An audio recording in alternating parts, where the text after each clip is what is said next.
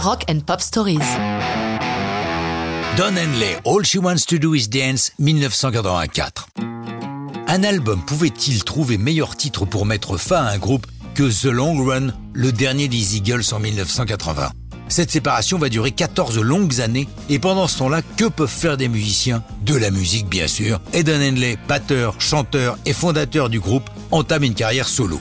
Il commence par prêter sa voix pour un duo avec sa chérie du moment, Stevie Nicks, une des voix de Fleetwood Mac. Leur chanson Leather on Lace fait un joli top 10. Le premier album solo d'Henley, I Can't Stand Still, ne fait pas d'étincelles. Avec par contre un single, Dirty Laundry, qui se vend à un million d'exemplaires et se classe numéro 3 aux États-Unis. Avec l'album suivant, Building the Perfect Beast, Henley va retrouver des classements dignes de son statut de légende vivante. Pour ce disque, Don s'entoure de ses amis dont plusieurs membres des Headbreakers de Tom Petty, avec qui il co-signe certaines chansons du disque. D'autres sont entièrement dus au talent de Danny Korchmar. Korchmar a de sérieuses références, puisque ce guitariste, producteur et songwriter a contribué à quelques-uns des albums les plus fondamentaux des années 70, ceux de Carole King, de Jackson Brown, de James Taylor ou le solo de David Crosby. Avec Don Henley, ils écrivent ensemble plusieurs chansons pour l'album, mais All She Wants to Do Is Dance est composé par Korchmar seul, comme il le raconte. À cette époque, la technologie commençait à prendre une part prépondérante dans la musique j'avais un des premiers Yamaha DX7S, un clavier synthétiseur que l'on va entendre beaucoup durant les années 80. C'est avec lui que j'ai obtenu ce son que l'on entend au début de la chanson.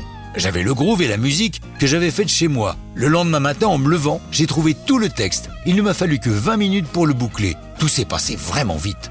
Les paroles lui sont inspirées par deux livres. Le Great Gatsby de Scott Fitzgerald, avec, dit-il, ses couples riches indifférents à ce qui se passe autour d'eux et le brûlot politique The Ugly American de Eugene Burdick et William Lederer que Korchmar décrit comme les Américains qui débarquent dans le tiers-monde et agissent comme s'ils étaient chez eux en terrain conquis. All She Wants to Do Is Dance est enregistré au Record One Studio de Los Angeles avec des chœurs assurés par Patti Smith du groupe Scandal et Martha Davis, la voix des Motels. L'album Building the Perfect Beast est publié en février 85 en même temps que All She Wants to Do Is Dance en deuxième single.